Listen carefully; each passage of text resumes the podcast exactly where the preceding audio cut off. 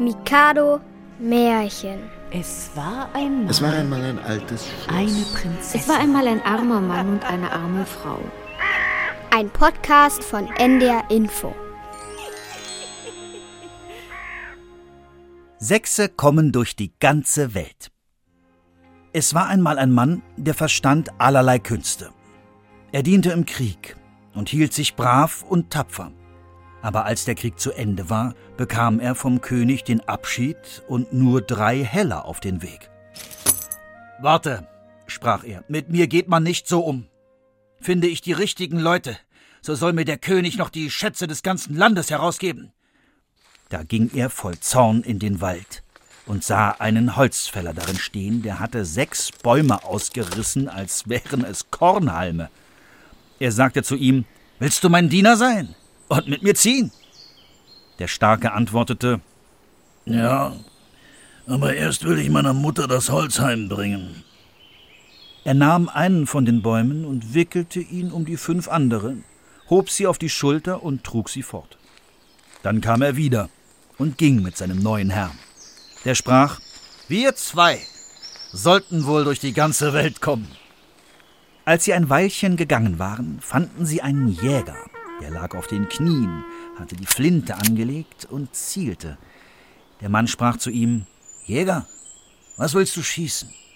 Er antwortete, Zwei Meilen von hier sitzt eine Fliege auf dem Ast eines Eichbaums.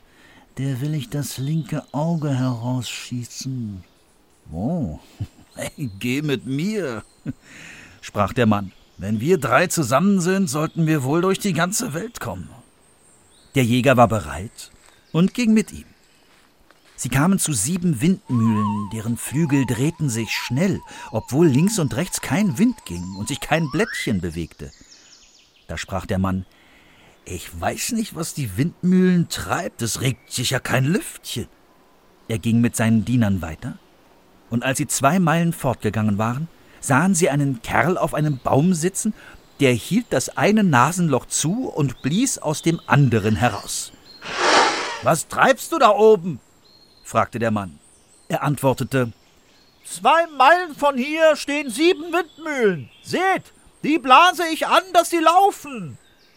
Oh, geh mit mir, sprach der Mann. Wenn wir vier zusammen sind, sollten wir wohl durch die ganze Welt kommen.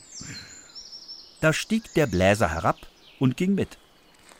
Nach einiger Zeit sahen sie einen, der stand auf einem Bein und das andere hatte er abgeschnallt und neben sich gelegt. Da sprach der Mann, Na, du hast dir's ja bequem gemacht zum Ausruhen. Ich bin ein Läufer, antwortete er.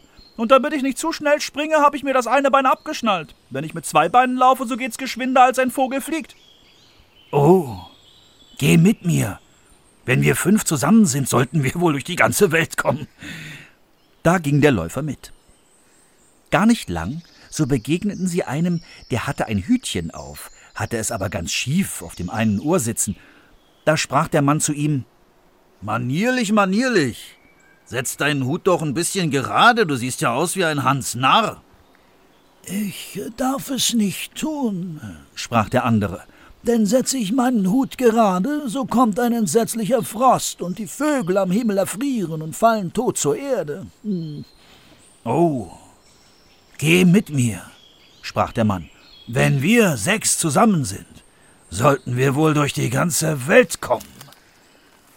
Nun gingen die Sechse in die Stadt, wo der König hatte bekannt machen lassen, wer mit seiner Tochter um die Wette laufe und Sieger sei, der solle ihr Gemahl werden. Wer aber verliere, müsse auch seinen Kopf hergeben. Da meldete sich der Mann und sprach Ich will aber meinen Diener für mich laufen lassen. Der König antwortete Dann musst du auch noch sein Leben zum Pfand setzen, so dass sein und dein Kopf für den Sieg haften. Es wurde so verabredet und besiegelt. Da schnallte der Mann dem Läufer das andere Bein an und sprach zu ihm Nun sei hurtig und hilf, dass wir siegen. Es war verabredet, dass Sieger sein sollte, wer als erster Wasser aus einem weit abgelegenen Brunnen brächte. Nun bekam der Läufer einen Krug und die Königstochter auch einen, und sie fingen zu gleicher Zeit zu laufen an. Aber in einem Augenblick, in dem die Königstochter erst eine kleine Strecke fort war, konnte den Läufer schon kein Zuschauer mehr sehen. Es war nicht anders, als wäre der Wind vorbeigesaust. In kurzer Zeit langte er bei dem Brunnen an, schöpfte den Krug voll Wasser und kehrte wieder um. Mitten auf dem Heimweg überkam ihn eine große Müdigkeit. Da setzte er den Krug hin, legte sich nieder und schlief ein. Er legte aber den Kopf auf einen Baumstamm, damit er hart liege und bald wieder erwache. Indessen war die Königstochter, die auch gut laufen konnte, so gut eben wie es ein gewöhnlicher Mensch vermag, zu dem Brunnen gekommen und lief mit ihrem Krug voll Wasser zurück. Als sie den Läufer da liegen und schlafen sah, war sie froh und sprach Der Feind ist in meine Hände gegeben. Sie leerte seinen Krug aus und sprang weiter. Nun wäre alles verloren gewesen, wenn nicht zum guten Glück der Jäger mit seinen scharfen Augen oben auf dem Schloss gestanden und alles mit angesehen hätte. Da sprach er Die Königstochter soll dennoch gegen uns nicht aufkommen, lud seine Büchse und schoss so geschickt, dass er dem Läufer den Baumstamm unter dem Kopf wegschoss, ohne ihm weh zu tun. Da erwachte der Läufer, sprang in die Höhe und sah, dass sein Krug leer war und die Königstochter schon weit vor ihm.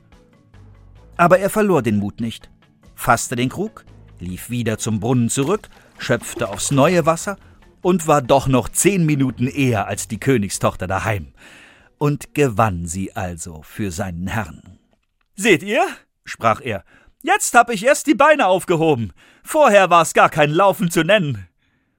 Den König aber kränkte es, und seine Tochter noch mehr, dass sie so ein abgedankter Soldat davontragen sollte, und sie ratschlagten miteinander, wie sie ihn samt seinen Gesellen loswürden.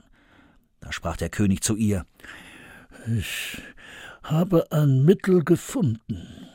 Lass dir nicht bang sein. Sie sollen dich nicht bekommen.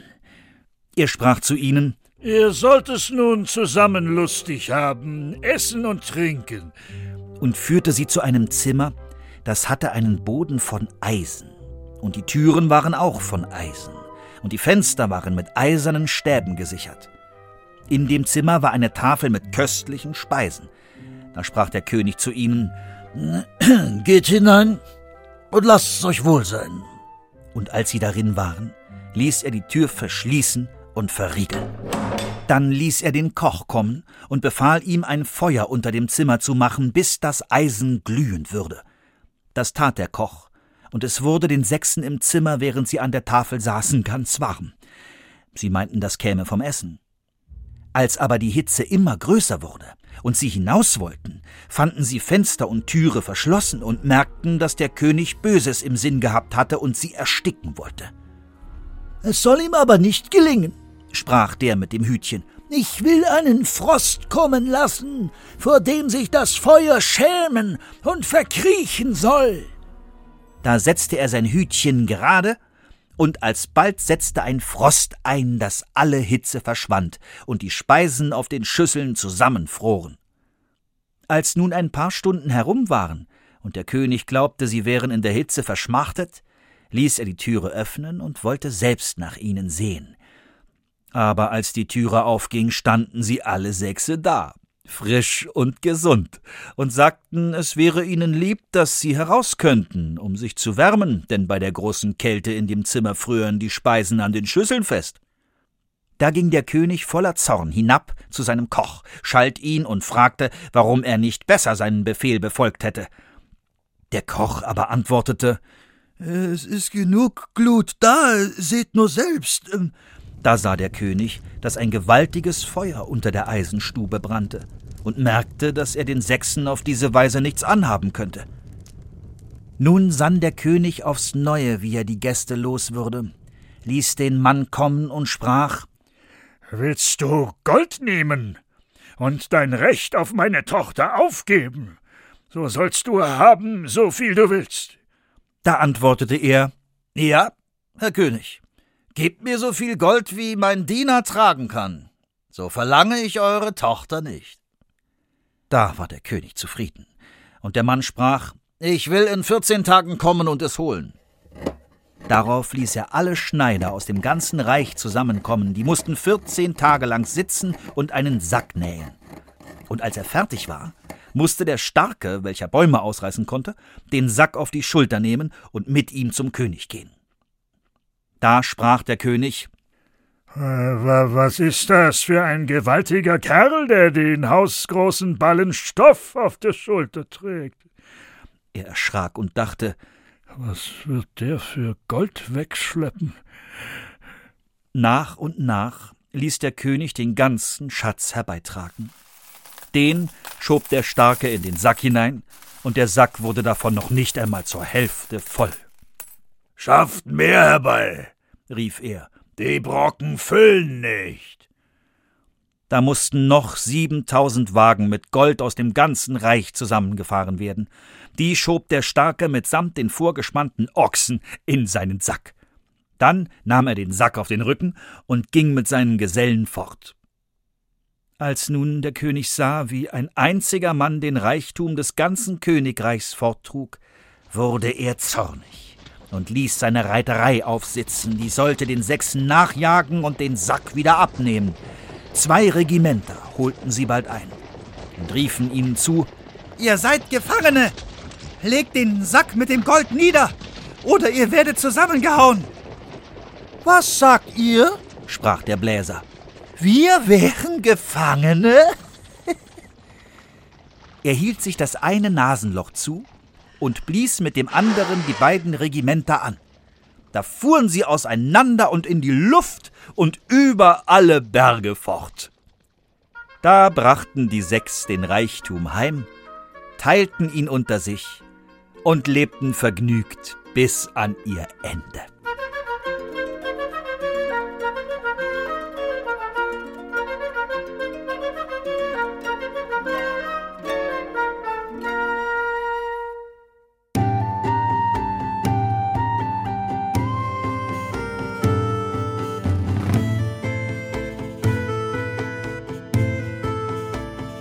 Das war Sechse kommen durch die ganze Welt.